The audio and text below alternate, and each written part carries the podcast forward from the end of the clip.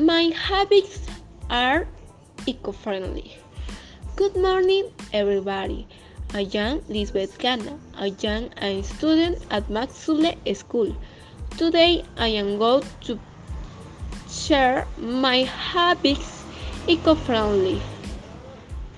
First, I always classify my garbage and recycle.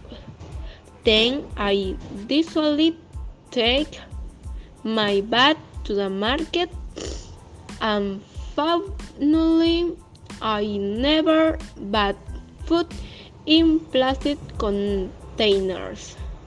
All of these habits protect the planet.